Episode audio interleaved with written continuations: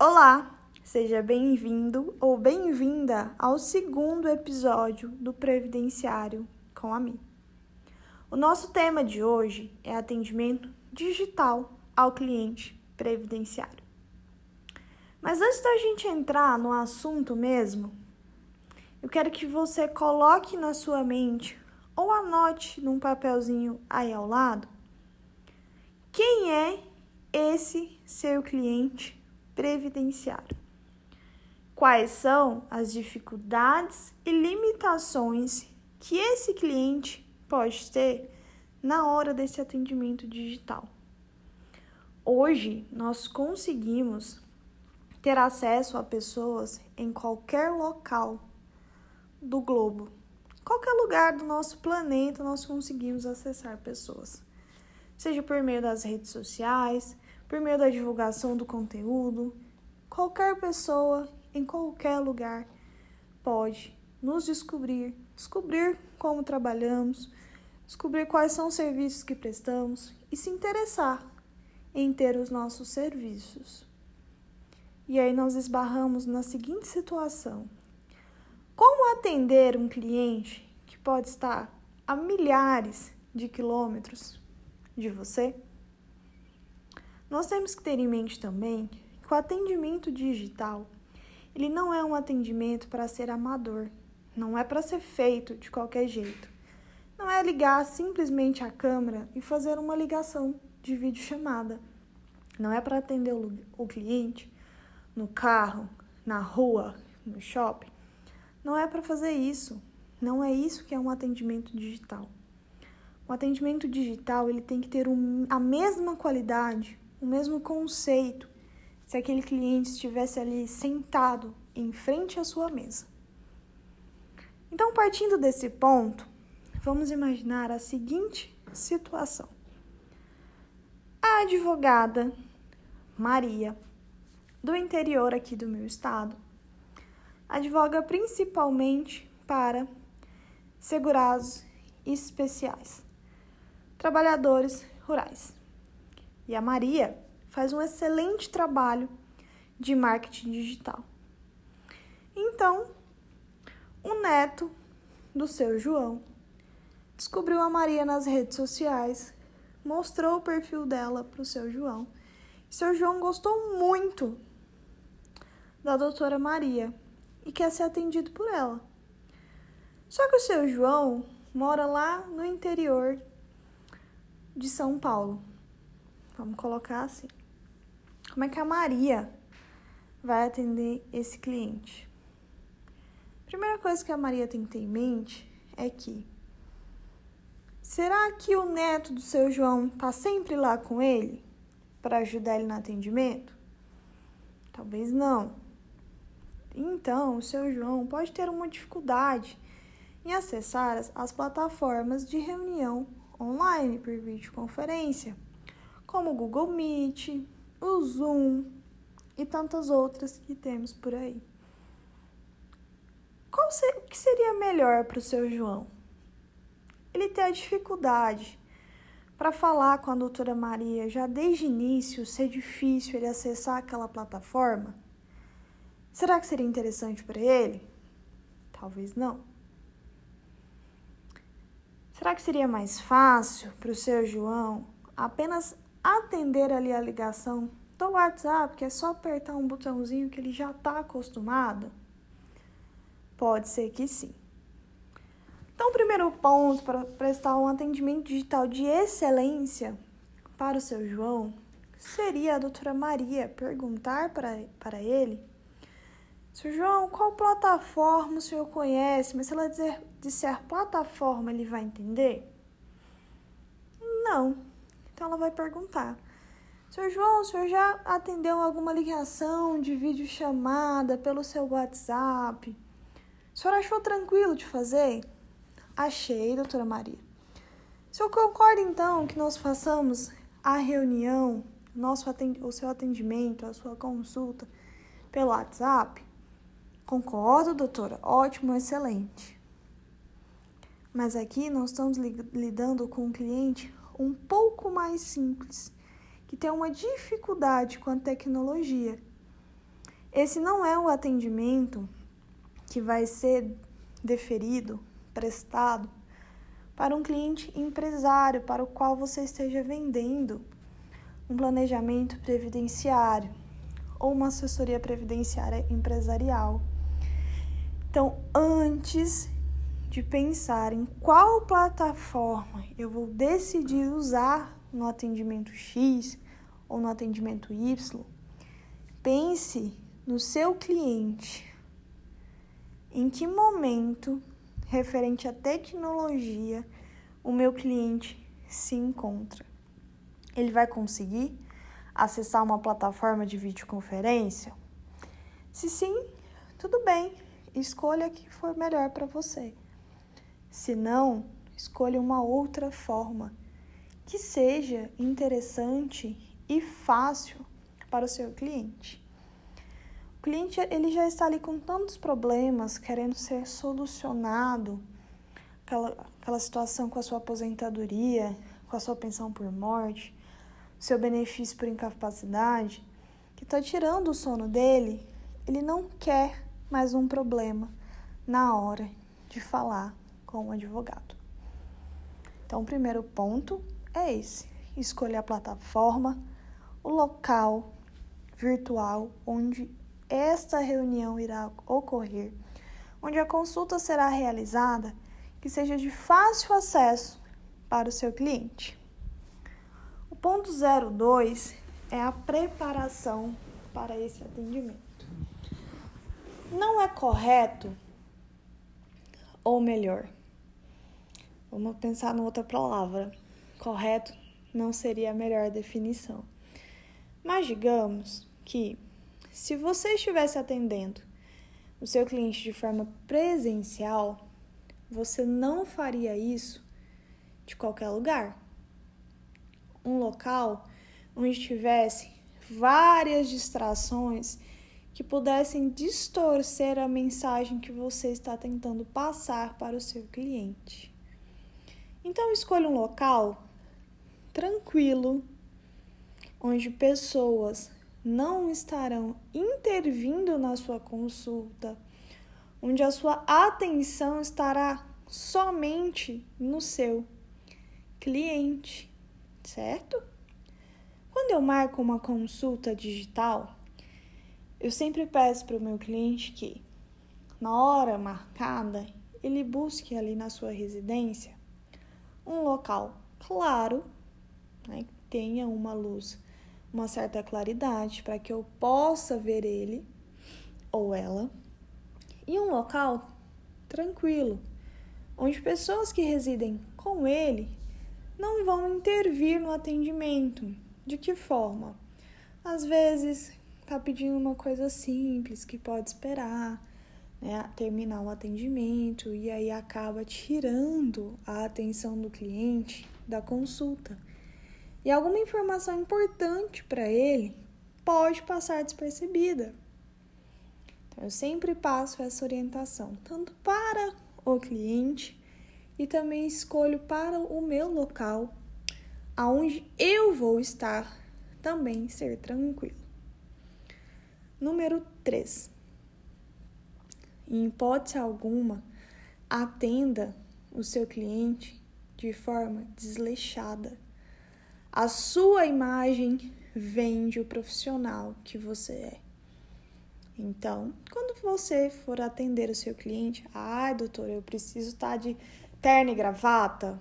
Não precisa, mas esteja com uma roupa alinhada, uma roupa, uma camiseta, uma blusa que transfira para o seu cliente sobriedade, que transfira para o seu cliente quem é você. Quem é esse profissional que está do outro lado da tela do celular?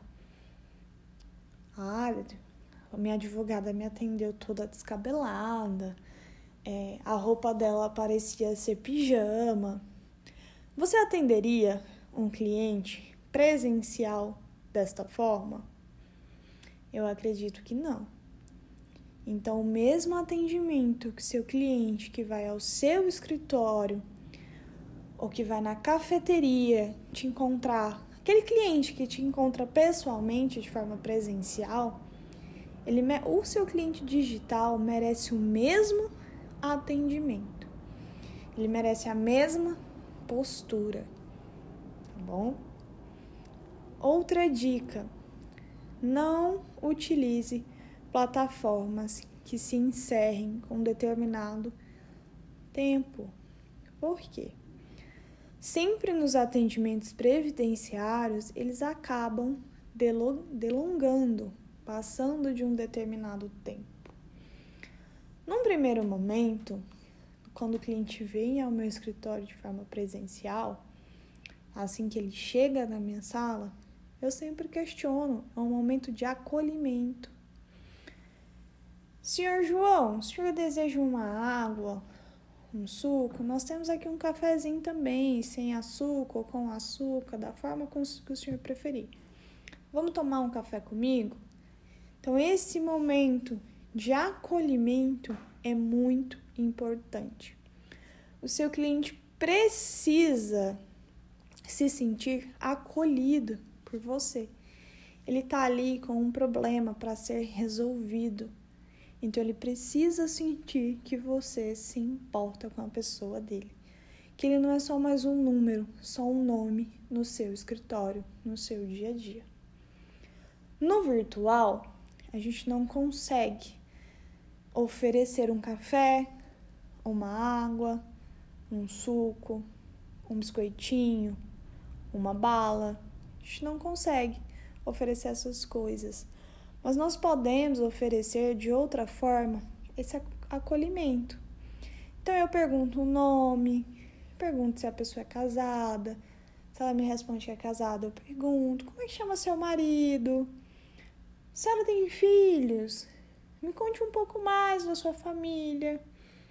Aí eu passo alguma informação sobre a minha vida, algo que vai trazer acolhimento, mas que não vai me expor de forma íntima. Certo? E aí em seguida eu questiono: Senhor João, o que, que aconteceu? Por que, que o senhor precisou me, me procurar? Qual é o problema que o senhor precisa que eu resolva?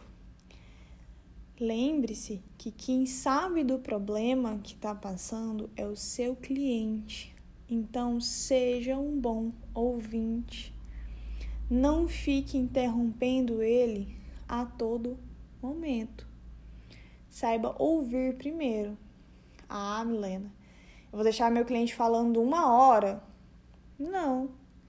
Mas escute o maior número de informações sobre o problema primeiro.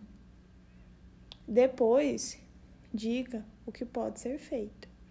Então eu sempre pergunto: Senhor João, o que, que aconteceu? Qual é a situação que aconteceu com o senhor? Qual o problema que fez o senhor precisar de uma advogada previdenciária? Ai, doutora, meu benefício foi negado. Eu tô aqui com um problema na coluna, um problema no joelho, um problema no tornozelo e aí eu trabalho com serviços pesados no dia a dia. Sou mecânico, preciso da minha coluna, preciso das forças no meu braço. E eu fui lá no INSS, pedi o benefício, o auxílio doença, e foi negado. Falo, tudo bem, senhor João. Eu entendo que a situação para o senhor é um pouco frustrante, né? O senhor não, ficou satisfeito com o atendimento do INSS? Então vamos analisar aqui. O senhor está recolhendo para o INSS, trabalha de carteira assinada, tem um MEI, ou paga no carnezinho, e ali eu vou decorrendo, conversando com ele para entender a situação. No final, você vai dizer apenas que Tá bom, seu João, então eu vou entrar aqui com a ação e o senhor vai ter que me pagar X de honorário. Não, não façam assim.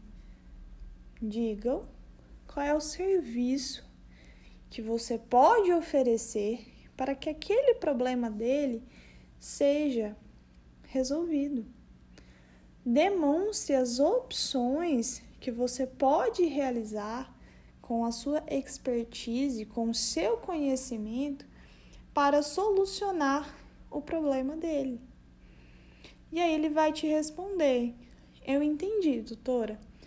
Você pode resolver o meu problema fazendo x, y, x, y e z ações. Quanto isso vai me custar? Aqui agora depende da gestão do seu escritório. Se você tem um valor tabelado pelos seus serviços ou se você tem uma advocacia personalizada para cada cliente. No meu caso, alguns serviços do meu escritório são personalizados, outros são mais comuns. Quando o caso do cliente é mais comum, eu faço a venda, né? eu oferto os meus honorários, digo a ele quanto aquilo vai custar nesse momento. Quando é um caso que demanda uma análise mais personalizada, é um serviço mais personalizado, eu digo a ele que, seu João, até o final do dia, ou até amanhã, no horário do almoço, o senhor vai receber a minha proposta de honorários. A proposta de honorários é para estar descrita todos os serviços que vão ser prestados, igual no contrato de honorários? Não. A proposta de honorários você vai identificar qual é o problema, qual é a problemática que esse cliente te trouxe para ser resolvida. O que pode ser feito para ser resolvido de forma resumida, objetiva e direta, sem delongar nos serviços que serão realizados ali no dia a dia, o valor que ele deverá pagar, uma apresentação minha e da equipe do meu escritório. E é importante também incluir um prazo de validade desta proposta. E é assim, no final, o cliente vai decidir, né? Se você tiver passado o valor dos seus honorários, se ele deseja te contratar ou não. Se o cliente falar, tudo bem, doutora, quero fechar com a senhora, eu continuo a reunião, ela não se encerra por aí. Eu passo então a explicar quais são os documentos que eu vou precisar dele, quais são os documentos que eu vou enviar para ele assinar como nós vamos fazer para que ele assine esses documentos e de que forma ele vai me reenviar essa documentação para chegar no escritório. Aqui tem várias formas que nós podemos fazer. Se o cliente tiver uma assinatura digital, ele pode te assinar digitalmente devolver por e-mail. Se o cliente não, não tem essa facilidade, normalmente eu lido com pessoas mais simples. Eu envio a documentação para eles, ou peço para que eles vão até a Lan House mais próxima. Peçam um e-mail do local para que eu possa estar tá enviando a documentação e aí ele vai assinar e me devolver essa documentação original por correio. Mas antes disso, para o processo dele não ficar parado esperando essa documentação, eu peço para que ele escaneie e envie a documentação de volta no e-mail. E aí eu fico aguardando essa documentação chegar, original, pelos correios, certo? E aí sim, nós encerramos o atendimento.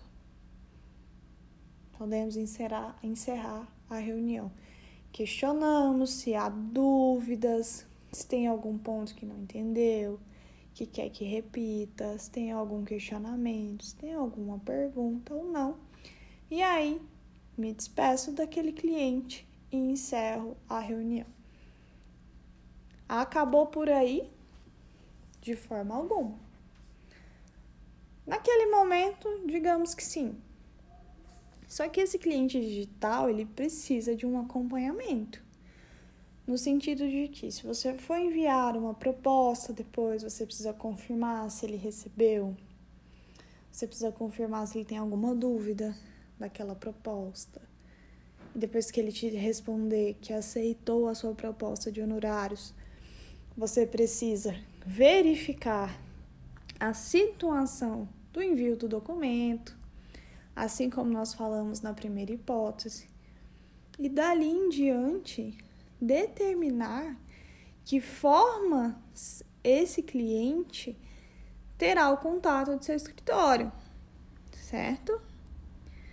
Ai, do Milena, eu recebo mensagens diárias de cliente querendo saber o andamento do processo. Você está recebendo esse tipo de mensagem porque você não está dando o feedback merecido para o seu cliente. O pós-venda do seu escritório não tá legal. Porque se você recebe esse tipo de mensagem, pode ter certeza que tem uma falha aí. Ai, que você me indica.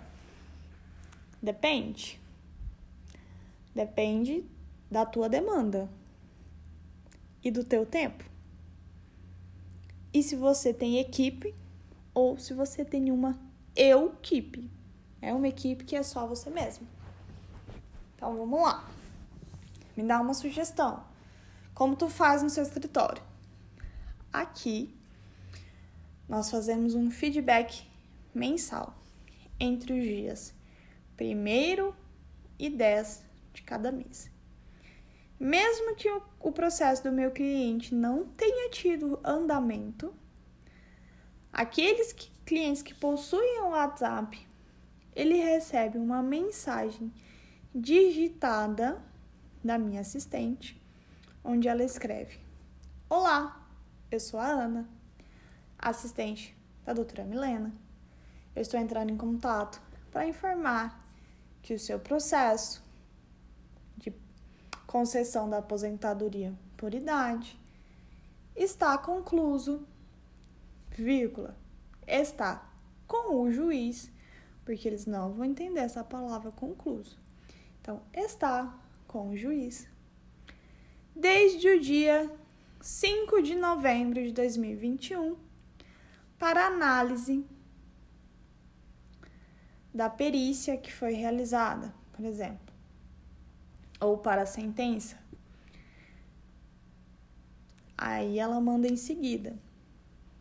Para ajudar o senhor a entender melhor, segue áudio da sua advogada ou segue áudio da doutora Milena. E aí eu gravo um áudio. Olá, seu João, tudo bem? Aqui é a Milena, sua advogada. Conforme a Ana, minha assistente, mandou aí na mensagem acima para o senhor, seu processo está com o juiz desde o dia 5 de novembro, para ele dar a sentença, tá bom? Para ele dar a decisão final, se ele vai conceder ou não o benefício para o senhor. Eu sei que esse andamento é o mesmo que eu passei para o senhor no começo do mês de novembro, tá? Não teve nenhuma novidade ainda. Mas se daqui até a data da gente reenviar o feedback mensal para o senhor tiver alguma novidade, eu entro em contato, tá bom? Um abraço.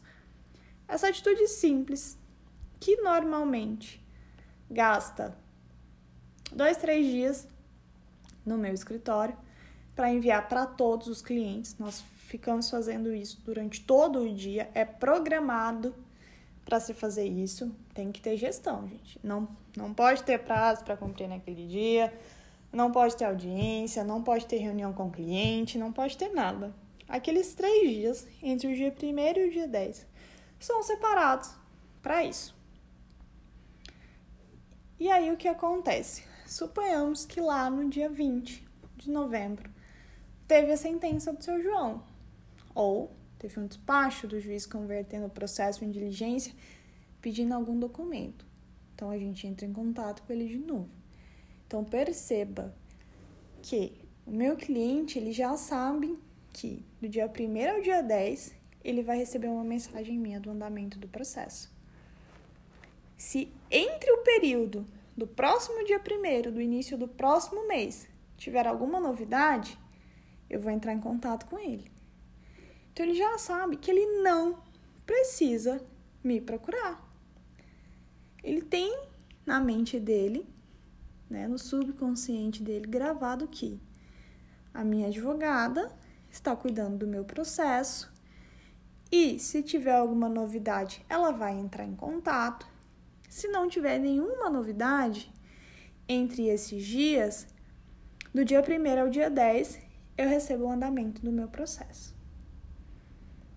Então, com isso, eu reduzi em 99,9% as mensagens de clientes solicitando andamento processual.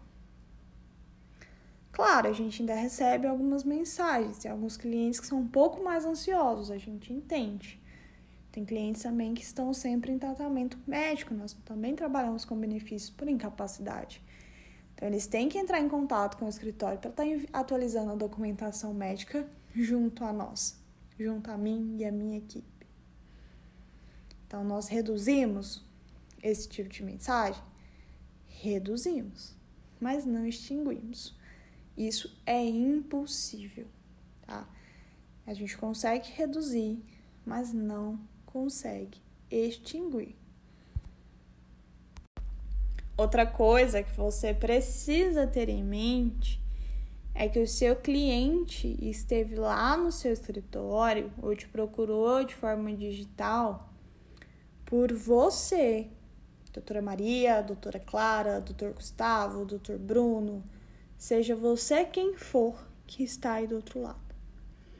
Ele foi lá por você não pelo seu assistente, pelo seu secretário ou secretária, estagiário ou estagiária. Desmerecendo o serviço deles? Não, de forma nenhuma. Na maioria das suas das vezes, todos aqueles que trabalharam comigo foram muito competentes. Muito competentes mesmo.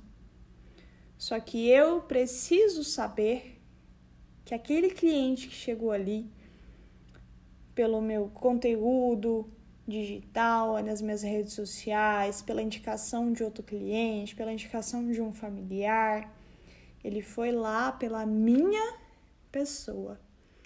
Ele contratou a minha pessoa. Então eu preciso estar presente, estar disponível para ele quando ele precisar. Aí o cliente chegou aqui sem marcar, eu tenho que parar o que eu estou fazendo, parar que é a elaboração da tese do meu recurso, do outro cliente, para atender ele? Não. Você precisa aprender a gerir o seu tempo, ter gestão e informar para o seu cliente quando e como você vai estar disponível para ele. Então, os meus clientes sabem que eu atendo um determinado dia da semana em um escritório, determinado dia da semana eu estou em outro local. Então, eles já têm isso em mente. Qual que é a principal função da minha assistente? Que, detalhe, não está presencialmente lá no meu escritório. Tá? Ela trabalha de maneira digital comigo. Principais, principais funções delas, é, dela é gerir minha agenda, saber quando dá para encaixar um cliente que é mais urgente, quando não dá, acompanhar os parceiros do escritório, os requerimentos que eles têm, os questionamentos, dar o devido retorno, me informar de algum caso urgente, de alguma situação urgente que precisa da minha atenção, agendar os atendimentos, atender os meus clientes de forma online, porque às vezes o cliente está ali querendo uma dúvida que é simples e ela sabe responder. Ela precisa passar para mim, precisa passar que eu entre em contato com esse cliente? Não, ela pode solucionar mas ela sabe o limite dela, em que momento ela precisa me repassar aquele cliente. Então é muito ruim quando o cliente entra em contato com você de forma digital, pelo WhatsApp, por ligação, e você nunca atende. Ele se sente desamparado. Ou cliente presencial que vai no seu escritório e você nunca está lá. Você nunca pode atendê-lo ele se sente desamparado e ele não vai se sentir à vontade em te indicar para outra pessoa. Porque ele vai falar assim: "Ah, o doutor Doutor Mário, vamos mudar aí para o nome masculino. Doutor Mário conseguiu a minha aposentadoria. Mas sabe, era muito difícil falar com ele. Ele não me atendia, eu ia no escritório, ele não tava lá. Então, assim, vizinha, ele é bom advogado, mas é difícil demais falar com ele. Isso vai te vai desmotivar novos clientes de te procurarem. Você, como pessoa, como cliente, se sente satisfeito quando você precisa de um determinado profissional e não consegue falar com ele? Eu, particularmente, não me sinto bem. Então, essas são as dicas de hoje sobre atendimento. Acabou que virou aí meio que um atendimento digital com presencial, né? Mas espero que tenha sido de bom aproveitamento para vocês. Se você gostou desse podcast, compartilhe. Nos procure lá no Instagram para a gente poder conversar, trocar dicas, trocar figurinhas. Podem sempre me chamar no direct, tá? Um abraço para vocês e uma excelente semana de trabalho, tá bom? Fiquem com Deus.